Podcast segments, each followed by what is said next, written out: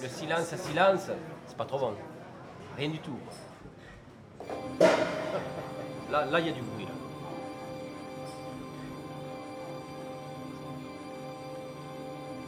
Bonsoir, c'est Récréation sonore avec Ella Bellone au micro. Allô? There is no such thing as Le silence. silence n'existe pas. Allô, c'est Diane.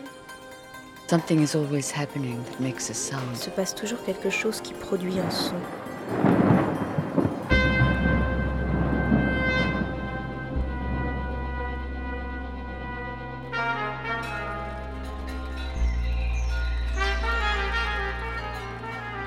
Récréation sonore. Sur Radio Campus Paris.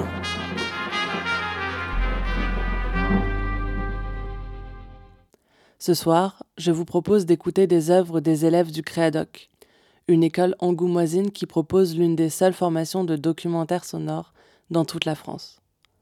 Après huit mois en son sein, j'ai compris que l'une des spécialités du lieu, c'était l'intime. C'est un peu comme si la création sonore devenait l'endroit idéal pour régler certaines questions qui nous traversent. Les acouphènes pour Céline, la perception de son corps pour chat, la transmission pour Hélène et les insomnies pour moi. Il me semblait ainsi naturel de consacrer une première émission créadocienne à ces espaces internes. Des sortes d'autoportraits pris un peu de travers, avec d'autres langues que la sienne, d'autres paroles que la mienne, d'autres voix à l'intérieur de soi. De l'intime, oui, mais souvent à travers les autres. Tout de suite donc, Créadoc partie 1, de l'intérieur. Et on commence avec Ce bruit dans l'oreille de Céline Lemoine. Ce bruit dans l'oreille, c'est un documentaire immersif dans le quotidien de celles et ceux qui vivent avec des acouphènes. J'ai voulu parler des angoisses que ça génère, mais aussi de comment on se représente ces sons, du dialogue que l'on peut instaurer avec eux et même de la cohabitation éventuelle. L'enjeu principal du documentaire, c'était de donner à entendre des sons parasites, imaginaires, subjectifs. Cette question en recoupe d'autres, évidemment. Comment décrire des sons avec seulement des mots? Mais aussi une question essentielle du point de vue de l'auteur. Comment travailler le sonore alors même qu'on est en permanence parasité par des sons fictifs? Vous découvrirez le prolongement de ces réflexions et le cheminement de ma pensée à travers cet objet sonore de 18 minutes. Bonne écoute, bonne immersion.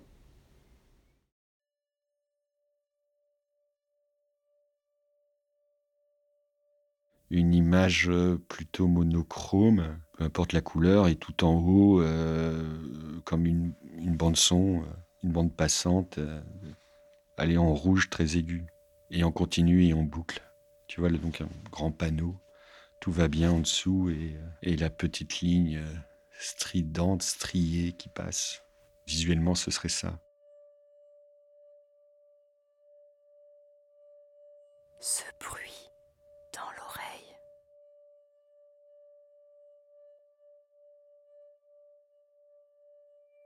Je venais de finir un- de mixer un documentaire. J'enchaîne avec un nouveau mix et d'un coup, euh, bah, je perds euh, l'audition d'une oreille. J'étais en répétition avec mon harmonie, on, on jouait de la musique et j'étais en train de jouer de la, de la flûte. Et donc j'entends tout l'orchestre et en fait il y a un moment sur ma droite, pouf, Un matin, je me suis réveillé et je me suis rendu compte que je n'entendais plus le silence. Quand j'avais 12 ans, j'étais au concert de Yael Naïm et quand je suis rentrée chez moi, j'avais euh, un sifflement très aigu, métallique. Aussi loin que je, je me souvienne, non, je l'ai toujours eu. Ce petit bruit là dans l'oreille. Alors au début, c'est étonnant. Et là, pof, dès que j'ai remis le son, l'oreille qui se bouche et acouphène. Voilà, le mot est dit. Plus j'ai grandi et plus le son a empiré et s'est modifié. Mon quotidien, c'est ce son euh, strident, continu, très aigu. Comme si en fait on étouffait complètement euh, mon son. Tout l'environnement est sourd. Et sur ça, en fait, on entend vraiment le, son aigu.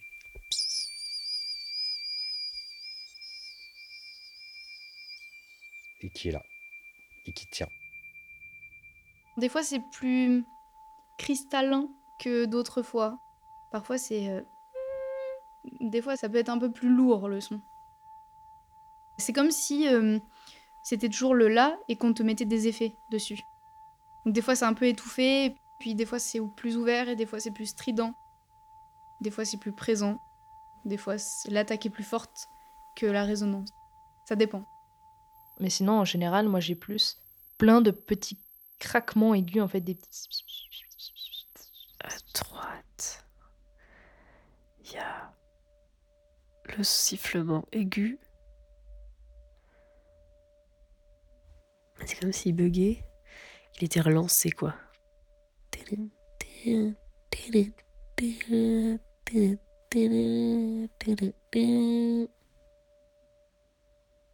Et il revient, une boucle. Et de l'autre côté, il y a ce truc là. Ce bruit qui fait des cercles.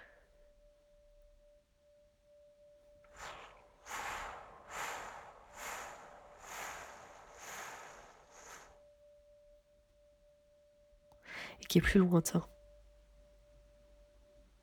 Il est derrière, quoi. Alors que le sifflement à droite, il est là, juste à côté de l'oreille. Je le vois.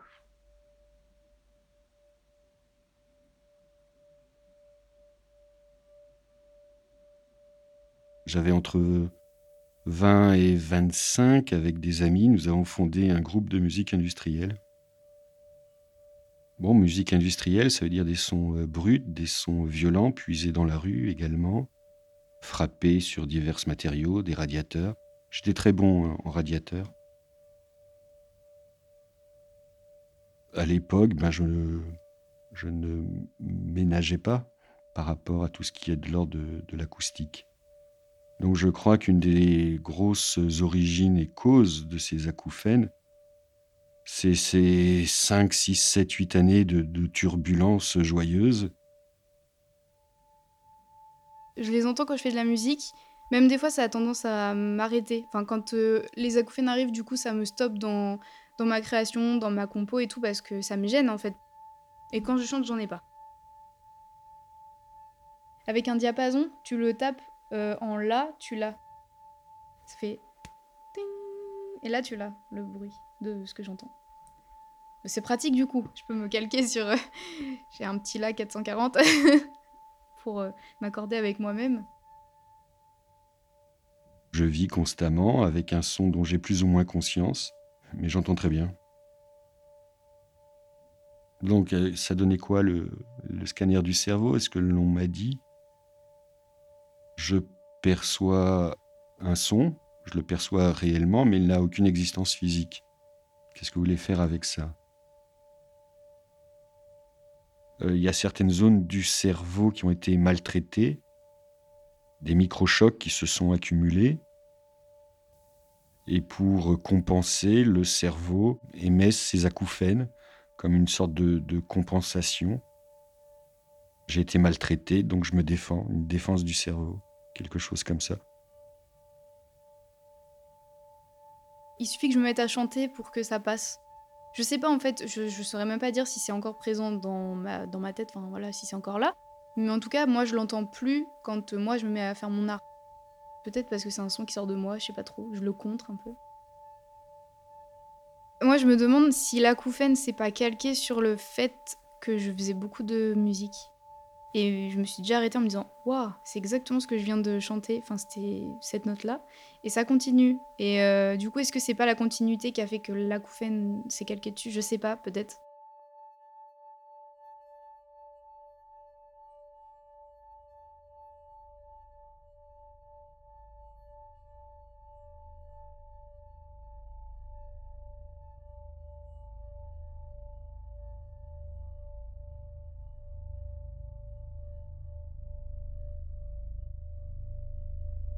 Doute, une inquiétude Qu'est-ce que c'est? Je ne sais pas ce que c'est.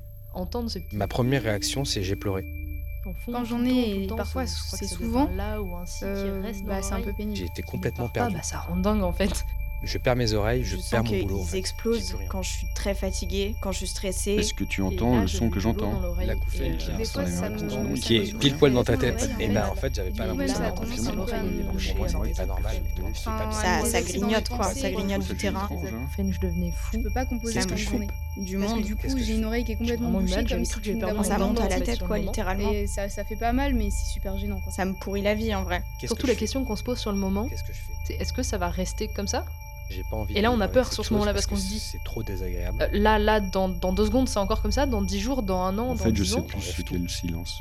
On n'a plus de repères. Pour moi, c'est vraiment j'ai pas de genre la fatalité quoi. C'est un truc qui rend premières se fois où je me dégradant. suis senti mais Et là, j'avais vraiment commencé à. Pourvu que, que ça augmente pas que et que je fais devienne pas sourde et que si je me en ferme J'allais tellement loin que j'avais l'impression que j'entendais des voix. le J'aurais peur de, devenir un peu folle, bah, en fait, mais folle parce que je deviens de pire. plus en plus sourde et que du coup j'entends plus le monde comme je l'entends Le d'habitude. pire quoi. c'est la nuit. Quand je veux dormir, Je voudrais les bah, tuer. quand il y a le silence qui que ça. tombe la nuit, euh, c'est insupportable. Tu fermes les yeux, t'entends que ça.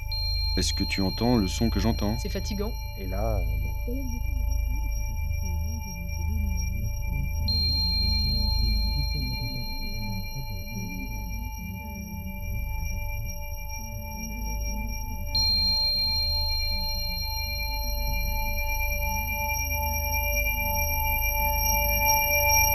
Est-ce que tu entends le son que j'entends J'ai rêvé que j'entendais plus rien. J'ai rêvé euh, que j'étais sourde. J'étais comme comme dans une bulle. Enfin, tous les sons étaient hyper étouffés. Je comprenais plus les conversations, je comprenais plus ce qu'on me disait, je comprenais plus rien. J'avais aucun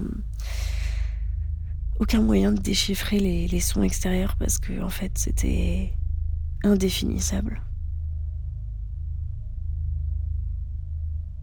C'était un son sourd comme ça, avec mon acouphène hyper fort qui prenait vraiment le dessus.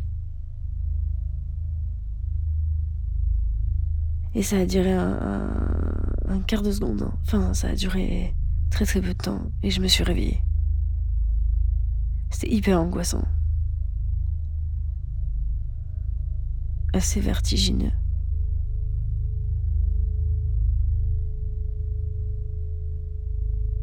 Ouais.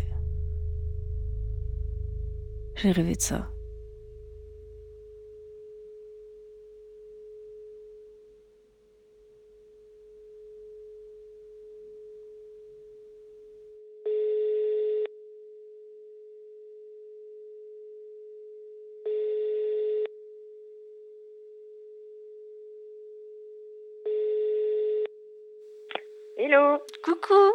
Ça va? Bah ouais, euh, un peu fatiguée, un peu à fond, mais ça va.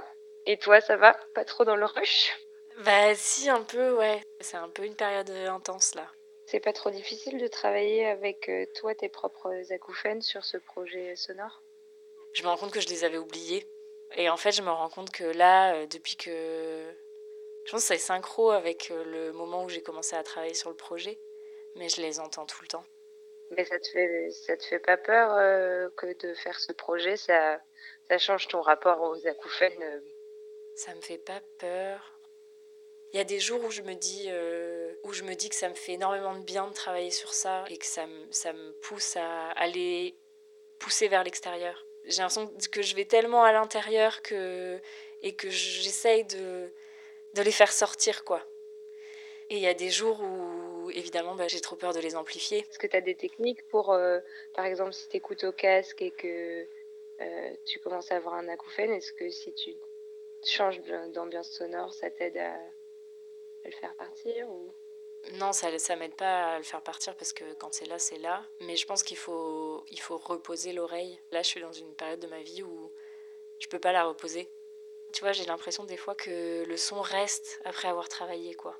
Un espèce de son euh, fictif, euh, un peu qui traîne comme ça. Moi, si je pense à ces tout petits moments euh, très rares qui m'arrivent, je sais pas moi, trois fois l'année où j'ai l'oreille qui siffle, j'ai l'impression de vraiment être habitée par quelque chose d'extérieur pour le coup. Toi, tu sens que ça t'appartient ou? J'ai un rapport étranger au début. Tiens, il y a un nouveau son. J'ai aussi l'impression que c'est un truc euh, qui s'impose à moi et que je peux pas contrôler. Et qu'en fait, au, au, bout de quelques temps, ça, ce truc se bascule et, et j'ai la sensation que. Ah ben non, en fait, ça fait partie de moi, quoi. C'est mes sons intérieurs. Effectivement, c'est comme un monde un peu souterrain et intérieur, propre à chacun. Et puis, personne ne le sait parce que c'est pas audible. Et ça vit comme ça. Enfin, je sais pas, là, moi j'ai l'impression que tu viens d'ouvrir la porte d'un monde entier, tu vois. Hmm. Est-ce que, mais donc, euh, quand tu t'es fait opérer de l'oreille, tu avais déjà des acouphènes ou c'est arrivé après ou... Mais je me rappelle pas. J'avais quand même une sensation. En fait, quand je me suis opérée de l'oreille gauche, j'avais une sensation de d'oreille bouchée quand même à, gauche. Enfin, de, en tout cas, euh, quand je mettais ma main sur mon oreille droite, euh, j'entendais comme dans un bocal, quoi. J'entendais très mal à gauche avant mon opération. Depuis que je me suis fait opérer, j'ai vraiment cette sensation que si je suis malade, de là où où j'ai eu une greffe de tympan, j'ai un acouphène. Et sinon, ben non, après, le, mon oreille droite allait, allait très très bien jusqu'à, jusqu'au choc euh, que j'ai eu à la tête euh, pendant la randonnée que j'avais faite euh, sur Saint-Jacques-de-Compostelle il y a ben, l'été 2020 en fait. Ah, donc ça, tu... donc ça, je savais pas que tu connaissais l'événement qui avait déclenché à droite. Bah si, si, ouais. Mais en fait, j'en ai très peu parlé. J'avais pas envie que les autres le sachent. J'avais pas envie qu'on se dise Ah, Céline, elle a un problème aux oreilles ou elle entend mal. ou Enfin, tu vois. Ouais. Du coup, c'est pour ça que j'en ai pas trop parlé. Waouh. Ouais. Mm. Voilà. Mais j'ai trop hâte de, j'ai trop hâte de te faire écouter. Tu te dis un peu genre, waouh, quelle aventure d'oreille. Ouais. C'est pas banal ton histoire auditive quand même.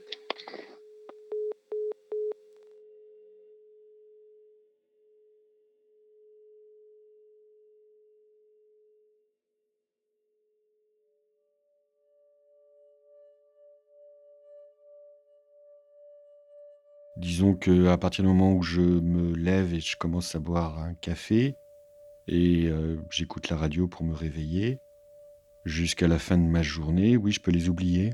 Je peux les oublier. J'ai jamais essayé de les combattre finalement, ces acouphènes. J'ai essayé plutôt, même pas de les apprivoiser, mais vraiment de vivre avec, comme si c'était euh, une singularité, j'entends et je perçois des sons que personne d'autre n'est capable de percevoir. Du coup, on peut même en rire d'une certaine manière. Mais les gars, vous prenez jamais de pause en fait. J'en fais pas, j'en fais pas un drame, j'en fais pas un titre de gloire, j'en fais pas euh, une petite singularité et je préfère en cultiver d'autres. Pas des moments où vous vous dites ouais, je suis fatiguée de faire des cercles, j'arrête. Je crois que je vais mourir avec ça.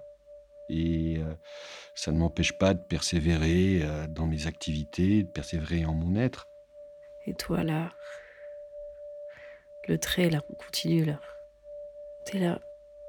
Mais c'est vrai que quelquefois, avant de m'endormir, je dis Ah ouais, tiens, ils sont toujours là. Tu t'arrêtes pas.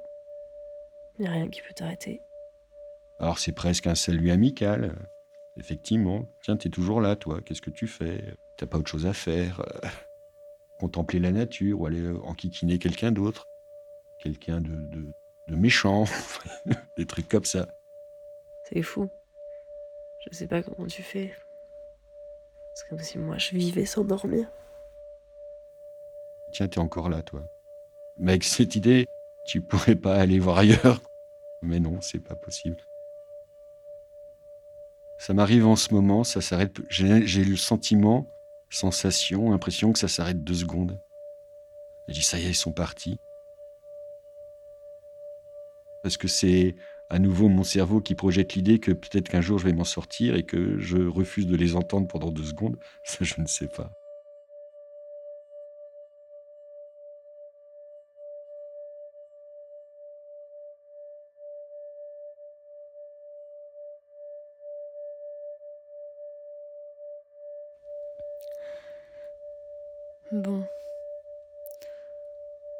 Cherche toujours un moyen de faire la paix avec vous. Peut-être qu'un jour. Euh... Peut-être qu'un jour vous plierez bagage. Vous déciderez d'aller voir ailleurs. Ce jour-là, je pourrais déchirer scanner, IRM, audiogramme. Ce jour-là, j'enchaînerai mes albums préférés, attentive à chaque note. Ce jour-là, je pourrais me perdre en forêt, juste pour écouter la nature respirer. Ouais. Ce jour-là, je me. Ce jour-là, je resterai debout à, à savourer la quiétude de la nuit.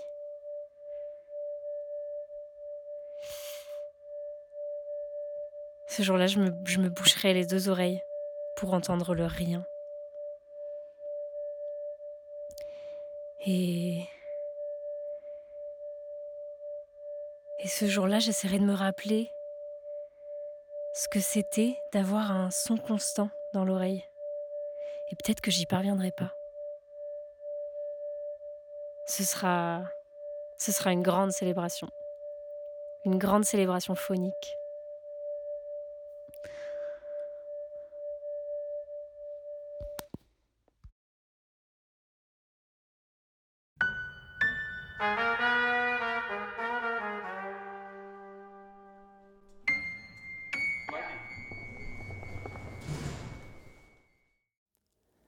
Allez maintenant écouter un autoportrait la nuit. Je l'ai réalisé car, depuis quelques années, souvent, mes nuits sont blanches. Blanches de sommeil, blanches de repos, blanches comme ce plafond que j'observe longuement. Et ma tête s'agite d'un trop grand vide que j'apprends à meubler par d'autres voix que la mienne. C'est pour cela que j'ai voulu faire un autoportrait à plusieurs, traversé par ces autres qui eux non plus ne dorment pas un autoportrait de nuit, comme l'envers ombré du jour.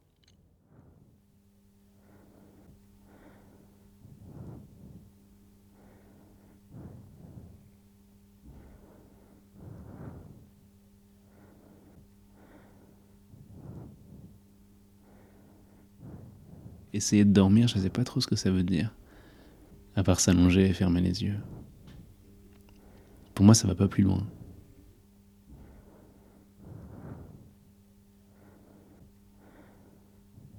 Je m'endors pas.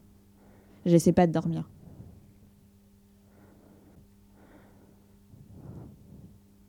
Je suis en état de veille euh, jusqu'à 4, 5, 6 heures du mat.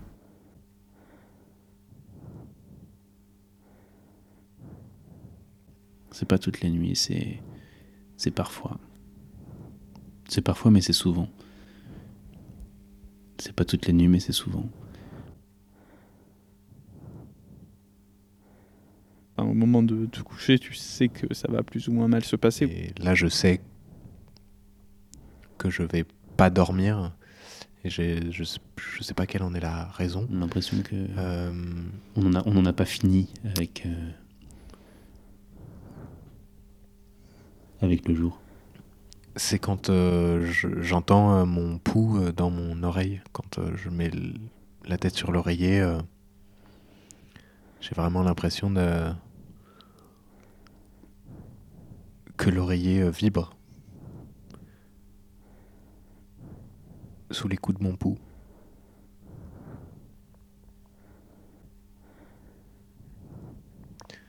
Et une fois que j'en ai pris conscience, euh, c'est dans tout le corps, ça me rend agité.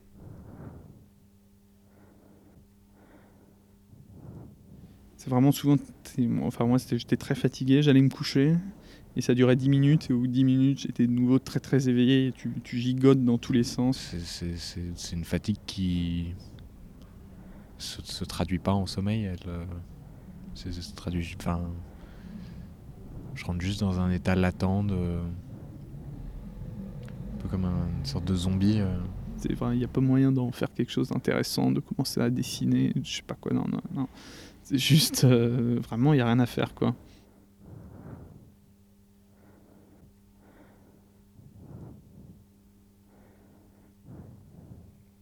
Quand je suis dans mon lit allongé, euh, j'ai juste envie de. Enfin, je trépine, quoi. Je... Mais t'es ni conscient ni endormi, en fait. Il y a des moments où on a juste envie de dormir et où c'est juste. Moi, vraiment, c'est vraiment des idées d'emboîtement. De, l'idée fixe. de l'obsession. trop chaud, trop Juste- froid, c'est- ça te c'est- grattait c'est- partout. c'est laisser Ça ça, rend un peu fou. Entre deux rives, en Et fait. je, je sais juste pas quoi faire. Le sentiment qui domine euh, le lendemain, c'est juste Très euh, souvent, j'ai l'impression d'être euh, somnolente. Du dépit. Est-ce que le manque de sommeil rend triste? L'insomnie est multiple.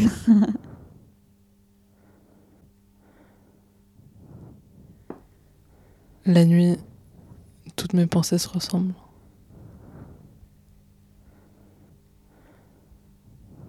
Et j'ai l'impression d'être plus personne.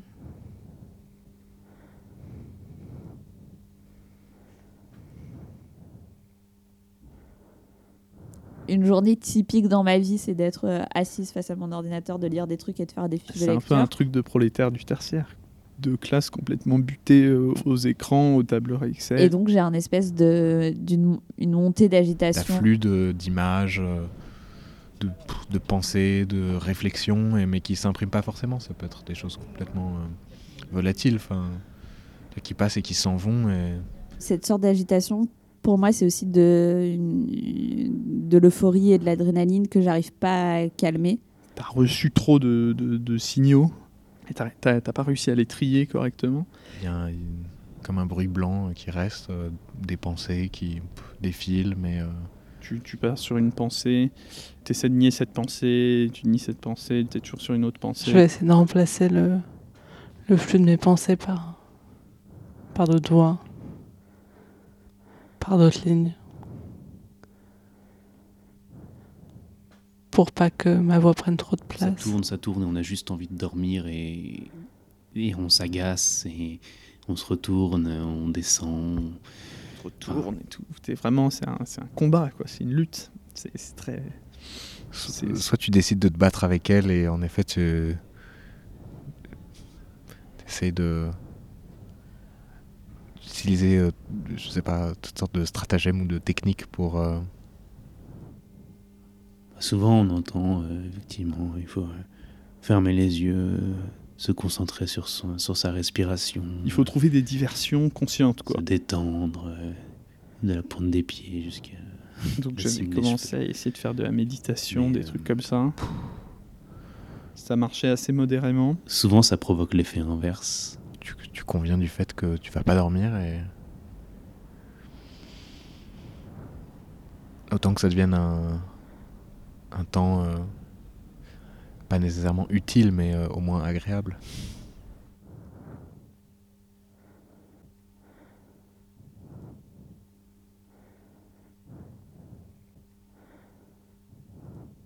Le soir, il y a un moment où tout s'efface. Et ce moment-là, il est magique parce que parce que tout d'un coup, tu peux en faire ce que tu veux. Et et t'es pas censé en faire autre chose que dormir. Et d'ouvrir les fenêtres et de, de rien entendre. Parfois, je vais marcher J'ai l'impression d'être seule au monde et ça me va très bien. au hasard. Et, et d'autres fois, je prends le même itinéraire. J'ai parfois mes, mes habitudes de marcheur nocturne.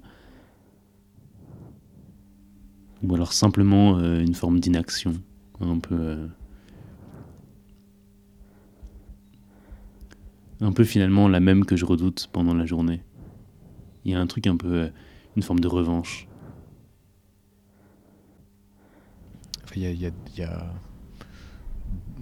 des lendemains où je me souviens de rien, si ce n'est que j'ai pas dormi en fait, et du sentiment d'être euh, comme ça. euh,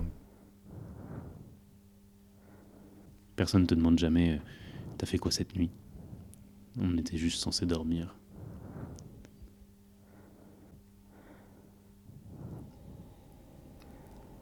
Ça m'a- ça m'appartient. Personne s'en intéressera jamais. euh, on va être de plus en plus.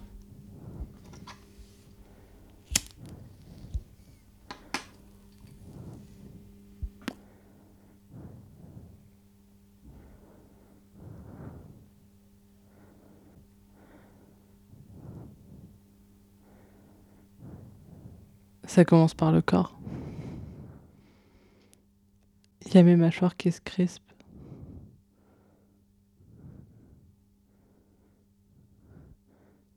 J'arrive plus à ouvrir les dents. Et même quand je laisse ma bouche entr'ouverte, je sens une tension qui remonte jusque, jusque dans mes tempes.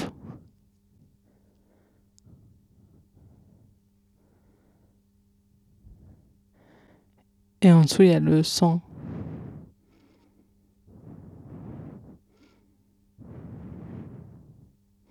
Qui s'arrête pas.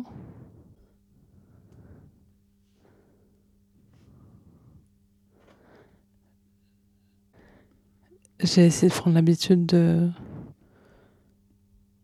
d'explorer ce qui se passe quand tes yeux sont fermés et que tu vois encore une lumière à travers ta peau.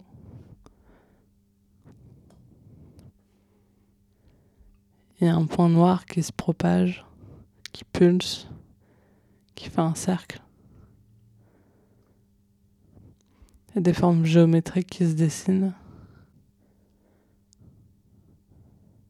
C'est comme ton cinéma intérieur qui dit sur quel rythme tu devrais te trouver.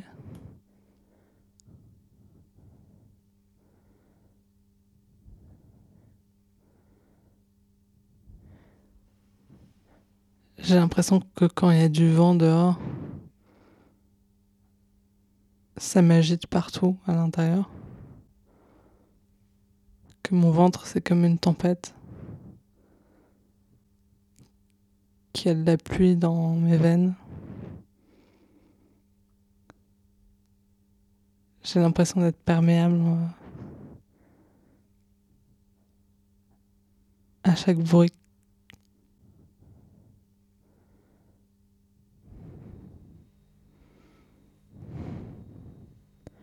et j'ai soif. Mais je sais que l'eau, ça réveille.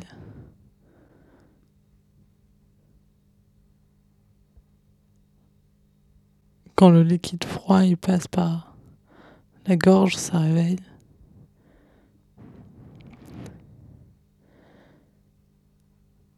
Alors je bois pas. Et j'ai l'impression de brûler.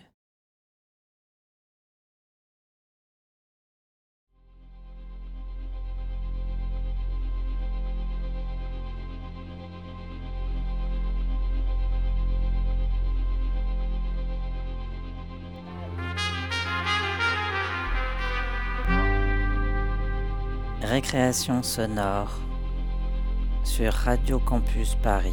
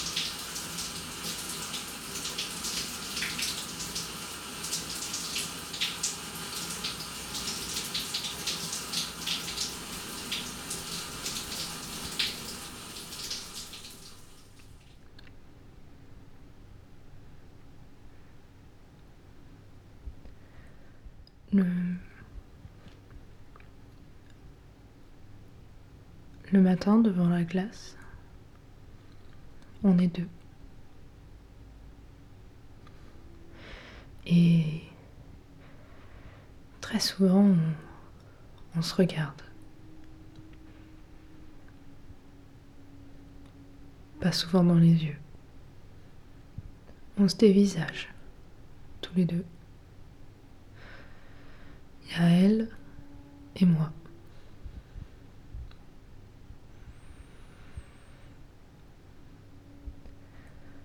Quand je me déshabille, qu'elle le fait aussi dans la glace.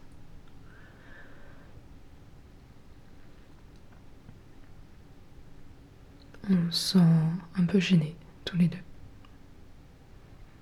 On jette un regard en coin, on se regarde de dos, on voit chacun les imperfections de l'autre.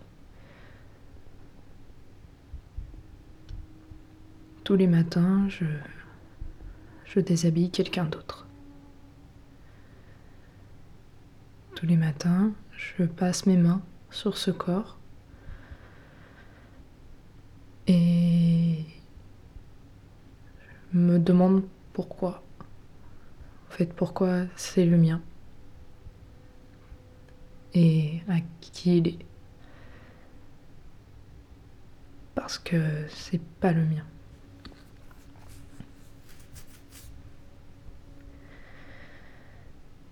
Et tous les matins, je.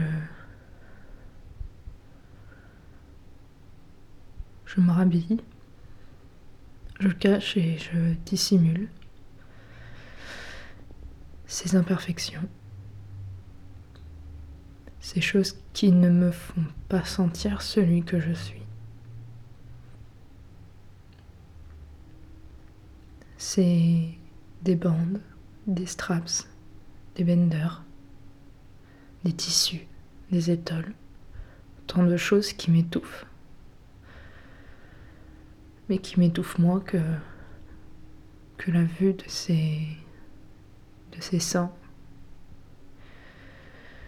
de cette poitrine, de ces formes que je n'ai pas voulu et dont je ne veux plus. Tous les matins, je suis pudique. Pudique de moi, à moi. Sous la douche, je m'esquive moi-même.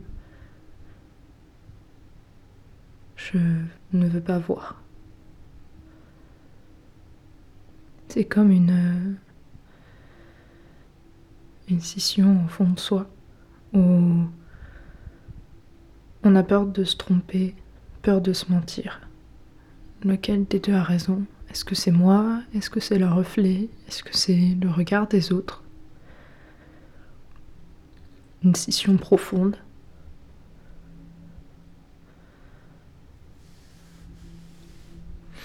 On cherche à savoir euh, lequel des deux ment et lequel des deux a raison. Et peut-être que celui qui se ment a raison.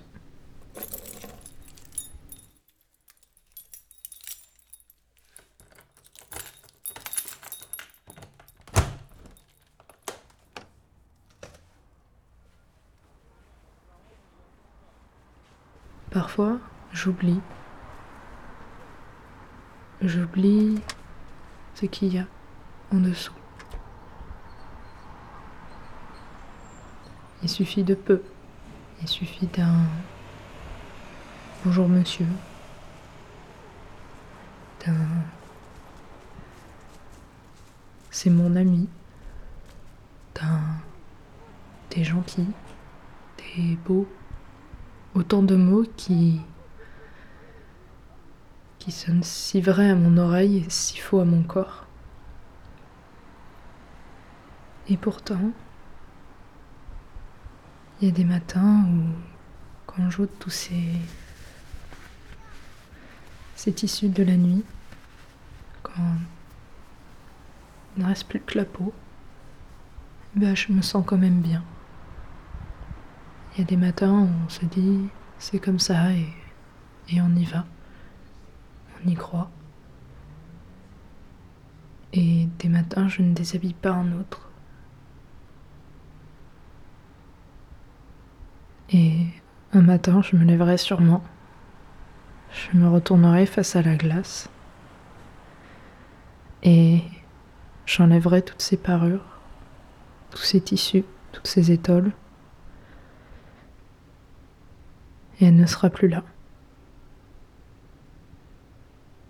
Peut-être que, mes anciens vêtements seront devenus le, linceul de, de sa féminité, de ma féminité mais que les nouveaux seront devenus mes parures.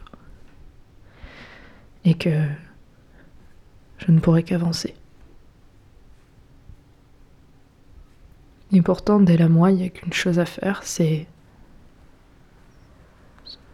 se retourner de la glace. Ne plus la regarder, mais me regarder. Et me dire que je suis ce que j'ai envie d'être. Et je serai ce que j'ai envie d'être.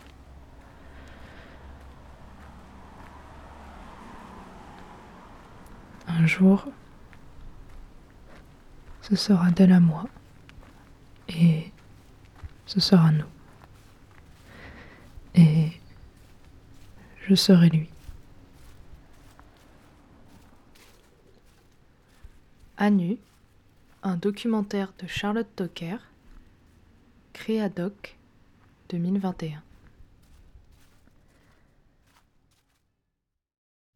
Alors, euh, Anus, c'est un documentaire euh, sur euh, la perception de soi. C'est-à-dire que c'est un documentaire que j'ai enregistré euh, seul face à mon miroir où euh, je me suis regardée, j'ai réfléchi. euh, je crois que j'ai à peu près enregistré une heure et demie pour en tirer euh, une dizaine de minutes. L'idée, c'était de un peu me mettre en scène, de présenter comment on se sent quand on s'observe, parce que ça nous est tous arrivé bah, de se lever le matin et de s'arrêter devant le miroir et de se regarder et de se dire. est-ce que c'est vraiment moi? Est-ce que c'est vraiment comme ça que je m'aime? Comment je me ressens par rapport à mon corps? Et du coup, euh, quelles sont les solutions dans notre tête qu'on s'apporte à ça? Comment on se ressent par rapport à ça? Euh, Par rapport aux autres aussi, la perception des autres, de notre propre corps et tout. Donc euh, avec tout ce jeu avec le miroir, et c'est un documentaire que je voulais un peu plus ouvert et universel que la propre perception d'une personne vis-à-vis de son corps. C'est plus comment les gens en général se sentent vis-à-vis de leur corps. Et quelles sont les solutions en fait au quotidien qu'on se donne bah, pour se sentir mieux avec son corps et avec soi-même. On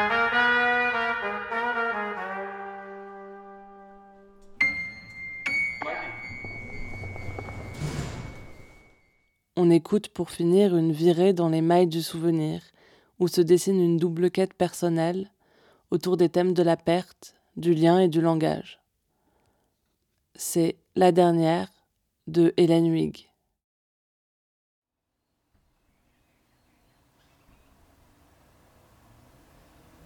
En avril 2017, je suis allée en Australie pour rencontrer ma tante, la sœur de mon père, et revoir ma grand-mère, la mère de mon père. Je tenais surtout à voir ma grand-mère pour la remercier. La remercier d'avoir été là lorsque j'ai perdu ma mère à l'âge de 6 ans. D'avoir fait le voyage toute seule jusqu'en France sans même parler un mot de français. Juste pour mon père et moi, juste pour mon père et moi.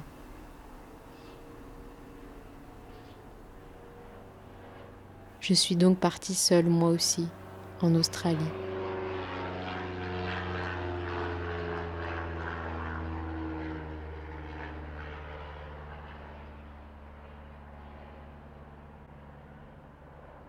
Le 3 avril 2017.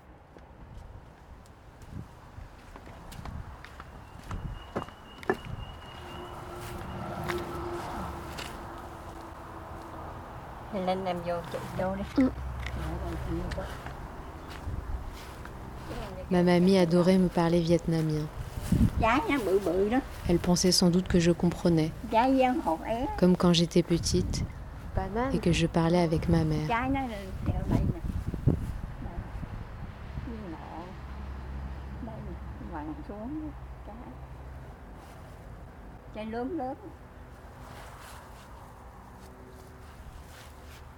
Cái này ít bánh không cho bà. Không cho canh không cho hắn không cho chồng á phải chồng bây giờ lớn lắm rồi J'ai donc passé du temps avec elle, dans sa maison à Melbourne, sans vraiment pouvoir lui parler.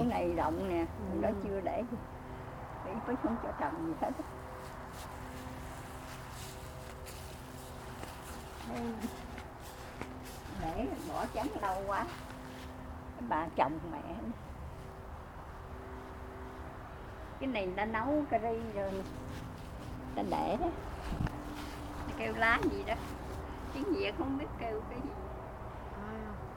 Tiếng Campuchia biết kêu. Un jour, on était toutes les deux dans sa chambre. Je regardais une photo de famille.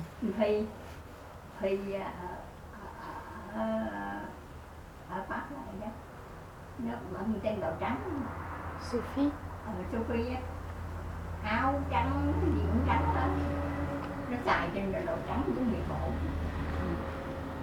Áo nó rồi màu trắng hết. Trắng mà mỏng mỏng á. Nó bận trên thứ đó hết. Là, c'est Tata Sophie, avec, Avec la, la chemise chemise blanche. Elle s'habillait toujours en blanc, habillée pour en paraître blanc. très soignée, toujours très soignée. Mỹ còn. Mỹ con của mẹ mẹ Thị Lý á. anh của má My đó là ba của Mỹ bây giờ chết hết rồi anh em còn có mình má C'est la fille de Pekme et de Pekli. Mon grand frère, c'est le père de Sophie, c'est aussi le père de Sophie. Mes frères et sœurs sont tous morts. C'est ce qu'elle finit par dire en regardant la photo. Il ne reste, Il plus, ne reste que plus moi, que moi, ta ta mamie. On était sept gamins et six sont morts. Bị ban Bị ban Thị Lý Thị Lý ờ, Ý Thiều. Rồi.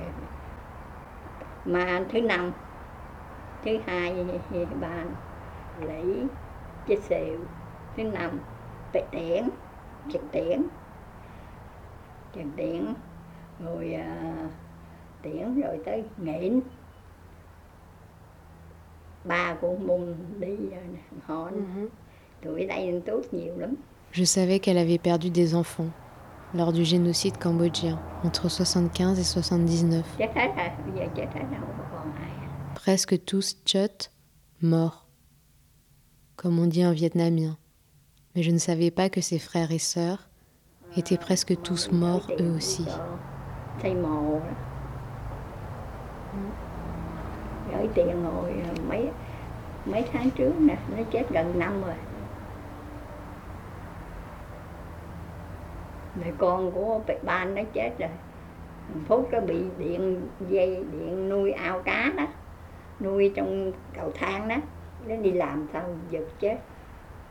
J'ai envoyé de l'argent il y a quelques mois au Vietnam, me dit-elle. C'était pour construire une tombe, celle de Phuc, le fils de son frère Pek Ban. Il s'est électrocuté avec des câbles électriques sur un site d'élevage de poissons. Il travaillait. Ces deux filles, qui ont à peu près le même âge que moi, mènent une belle vie aux États-Unis. Mais la mère est décédée il y a quelque temps. cancer.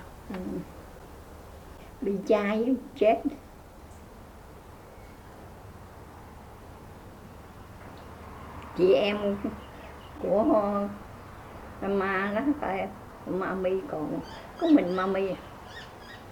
chết hết à bảy người chết hết á sáu người à. Còn mình.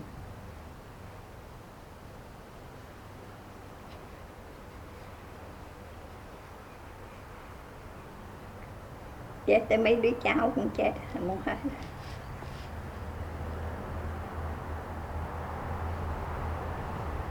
rồi sống lâu cũng cực đau sợ sợ đau?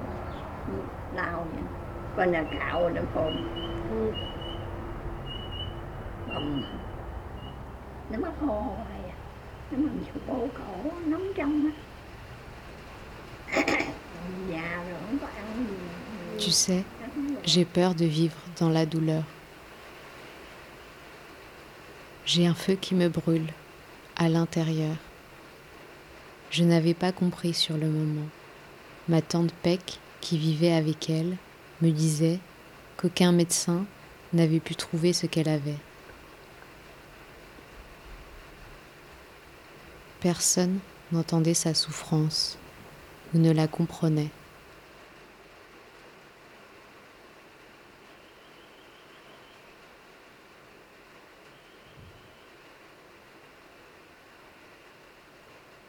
Oui, il ne restait plus qu'elle, la dernière. Ils étaient sept gamins et six sont morts. Mais depuis le 24 mai 2020, Mamie Nutshot, ils étaient sept gamins. Et désormais, tous sont morts.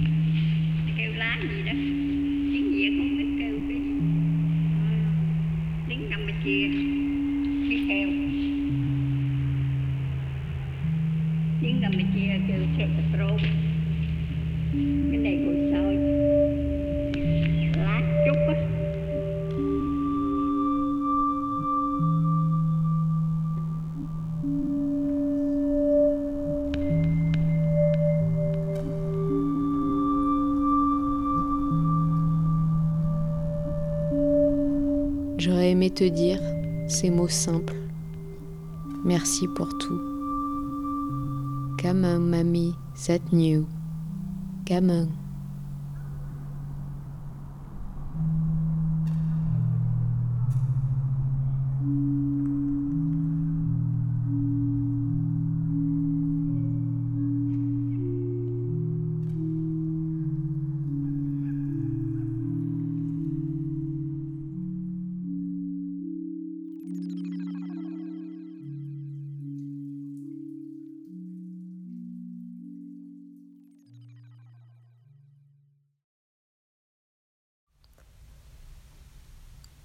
Au départ, je voulais réaliser ce documentaire à partir d'un enregistrement de ma grand-mère. En cherchant ce fil recording dans mes archives, je suis tombée sur un autre enregistrement qui était fait à la même période et dont j'avais oublié l'existence. Il m'intriguait d'autant plus qu'il n'avait jamais été traduit.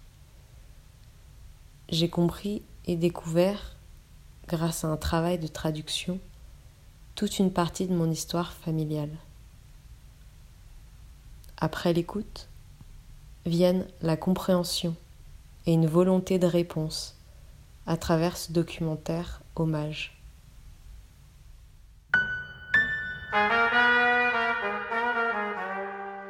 C'était Créadoc partie 1 de l'intérieur pour récréation sonore. Merci à Céline Lemoine, Châteaucaire et Hélène Huyghe de m'avoir confié leur son. Je vous retrouve le 5 juin pour Créadoc partie 2 à l'extérieur. Et la semaine prochaine, François Bordonneau vous présentera la série Deus Ex Machina de Sophie Dusigne. Restez sur écoute.